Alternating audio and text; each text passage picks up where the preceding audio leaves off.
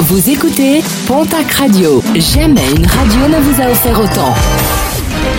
L'information locale à 9h, c'est sur Pontac Radio. Bonjour Jean-Marc Courage Sénac.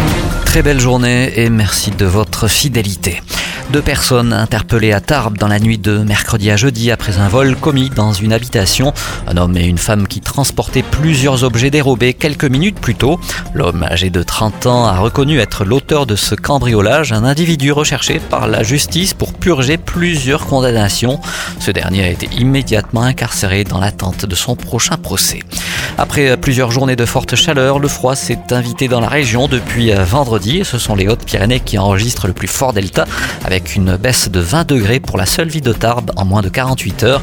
Il a même neigé sur les sommets pyrénéens dans la nuit de samedi à dimanche et cette nuit avec notamment une couche assez conséquente du côté du pic du midi de Bigorre.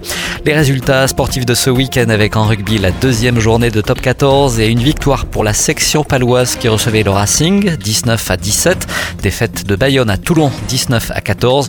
L'Union Bordeaux-Bègle s'impose sur Castres 25 à 23. Hier soir, le stade toulousain s'est imposé à domicile sur Montpellier 38 à 13 en Pro D2.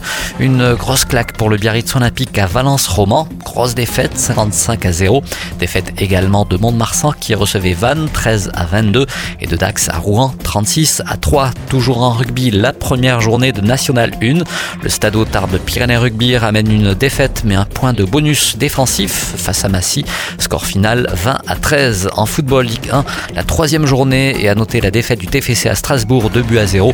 En Ligue 2 la quatrième journée, lourde défaite du Pau à Guingamp 4 buts à 0. Les Girondins de Bordeaux s'imposent à domicile face à Amiens 2 buts à 0. Et puis en basket, l'élan Béarnais a bouclé son recrutement pour sa prochaine saison en Pro B.